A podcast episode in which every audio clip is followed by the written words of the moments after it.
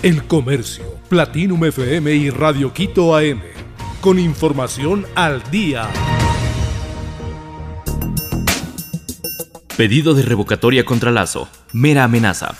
Dos abogados, Pedro Granja y Joselito Argüello, han entregado esta semana en el Consejo Nacional Electoral la solicitud de formularios para la revocatoria del mandato del presidente Guillermo Lazo. Aducen un supuesto incumplimiento de su plan de gobierno y a su vicepresidente, Alfredo Borrero, por haber firmado dicha agenda. No es la primera vez que desde la ciudadanía y la política se busca la revocatoria de un primer mandatario. Desde el correísmo pasando por Lenin Moreno y ahora con Lazo, se ha recurrido a esta herramienta ha devenido de las inconformidades hacia el Ejecutivo, pero no ha pasado de ser una amenaza.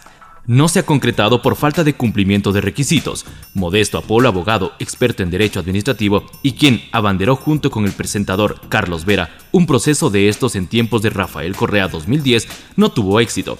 Recuerda que les pusieron trabas hasta por el tamaño de las hojas. A medida que el trámite avanzaba, de hecho hubo cambios en el reglamento para la recolección de firmas. Finalmente el trámite se archivó. En revocatoria de mandato en Ecuador, avances y retrocesos del 2018, la doctora en ciencia política María Laura Evernat explica que aunque la revocatoria existe en la Constitución desde 1998, no es hasta el 2008 cuando se amplía su alcance al primer mandatario. Además, desde el 2011 hubo modificaciones que ponen en duda la verdadera utilidad de la herramienta. Esmeraldas, la más conflictiva de las cuatro localidades en estado de excepción. La gente califica a los dos barrios esmeraldeños más conflictivos como las nuevas favelas. Se trata de los sectores Aire Libre en la parte baja y la Huanchacara en la ladera del centro sur de la ciudad, separados por un kilómetro de vía. Desde que la violencia recrudeció en la ciudad de Esmeraldas, en estas zonas hay más disputas por apropiarse de sitios para la venta de droga a menor escala. Los disparos desde unas casas hacia otras, que son caletas para el acopio y distribución de pequeños sobres con narcóticos, alteran a la urbe, para la policía y militares, tomar el control ha sido imposible incluso en pleno estado de excepción. Ambos barrios son parte de los seis territorios más violentos de la parroquia, Esmeraldas. Ahí rige un toque de queda que no ha resultado porque los índices problemáticos de la delincuencia siguen al alza.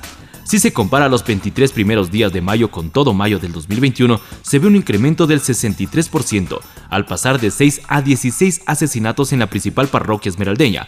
En el 2019 hubo una muerte y el año siguiente cerró sin víctimas. Según estadísticas del sistema de gestión policial, los cuatro años anteriores, 2015-2018, los casos se mantuvieron en un dígito, es decir, menos que los 16 registrados este mes, de estado de excepción. Ecuador le sigue el rastro a 18 sublinajes de Omicron detectados. Una tendencia a la baja con indicadores estables. La ministra de Salud, Jimena Garzón, mantiene su diagnóstico sobre la situación epidemiológica de COVID-19 en Ecuador.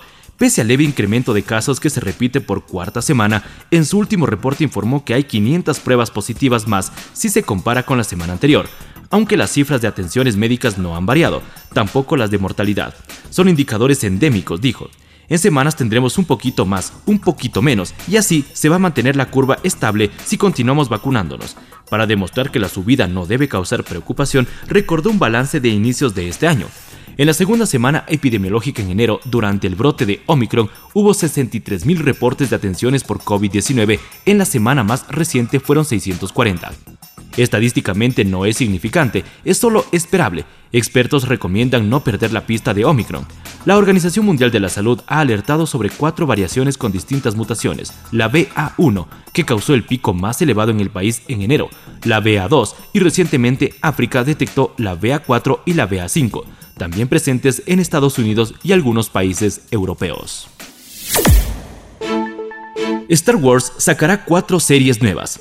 Disney y Lucasfilm, propietarios de la marca Star Wars, presentaron este jueves 26 de mayo sus planes para la franquicia galáctica que sumará cuatro nuevas series de televisión, Obi-Wan Kenobi, Andor, Anshoka y Skeleton Crew, pero dejará aparcado al menos de momento su regreso a la gran pantalla. Tras el inmenso éxito de Mandalorian, la ficción que se convirtió en el buque insignia de la plataforma Disney Plus, el estudio entró en una carrera por lanzar series ambientadas en el universo que George Lucas inauguró en 1977. La lucrativa franquicia celebra estos días la Star Wars Celebration, un evento organizado al sur de California que reúne a miles de fanáticos de la saga para intercambiar objetos coleccionables, disfraces y conocer, de primera mano, a algunos de los responsables de esta factoría de entretenimiento. Entre las novedades, este viernes 27 de mayo llegará un plato fuerte con el regreso de Ewan McGregor como Obi-Wan Kenobi, el personaje que se convirtió en uno de los favoritos para la legión de seguidores de Star Wars. Quito será la sede de la Libertadores Femenina 2022. La decimocuarta edición de la Copa Libertadores Femenina se jugará el 13 al 28 de octubre del 2022 en Quito, en estadios aún por definir. Así lo dio a conocer este 26 de mayo Alejandro Domínguez, presidente de la Confederación Sudamericana de Fútbol Conmebol, a través de sus redes sociales. El torneo se jugará en Quito del 13 al 28 de octubre. Nos esperan grandes emociones y partidos inolvidables, disfrutando de la calidez y hospitalidad de nuestros amigos ecuatorianos. Nos vemos en Quito fue parte del mensaje que el directivo publicó en español y portugués. No será la primera vez que la capital ecuatoriana acoge este torneo. Antes lo hizo en el 2019 en los estadios Olímpico Atahualpa y Rodrigo Paz Delgado.